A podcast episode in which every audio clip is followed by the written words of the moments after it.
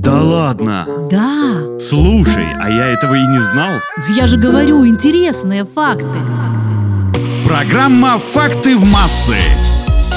Масленичная неделя продолжается. О блинах я вам уже рассказывала, поэтому сегодня решила рассказать о сметане. Ведь именно ее по статистике чаще всего подают к блинам. Слово «сметана» произошло от древнеславянского слова «сметать», что означало процесс изготовления. Сливки сметались с молока.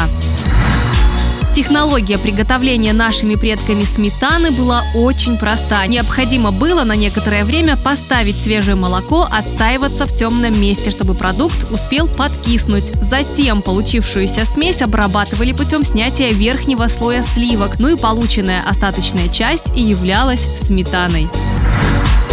Сметана имеет исконно славянское происхождение, и это неудивительно, ведь сметана – идеальный соус для блинов, вареников и драников. Об этом отлично знали наши предки. Но что любопытно, о традиционной сметане за пределами Беларуси и России узнали лишь в конце 19 века, а до этого времени ни в Европе, ни в Америке понятия не имели о таком продукте, как сметана. Во Франции существует очень похожий на сметану продукт под названием крем-фреш, который получают, заквашивая пастеризованные сливки, полученные из коровьего молока. В турецкой, татарской и некоторых других кухнях существует похожий кисломолочный продукт под названием каймак. Он представляет собой нечто вроде сметаны, только с еще большей жирностью. В Иране похожий на сметану продукт называют гаймар, только вот готовят его из молока буйволов, а не коров.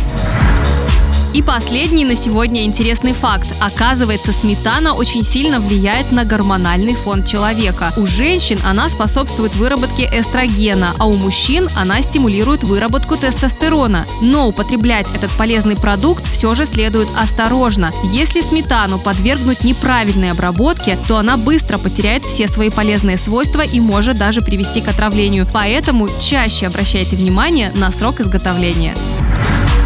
На этом у меня все. У микрофона была Наташа Круш. Пока. Да ладно. Да, Слушай, а я этого и не знал. я же говорю, интересные факты. Программа «Факты в массы».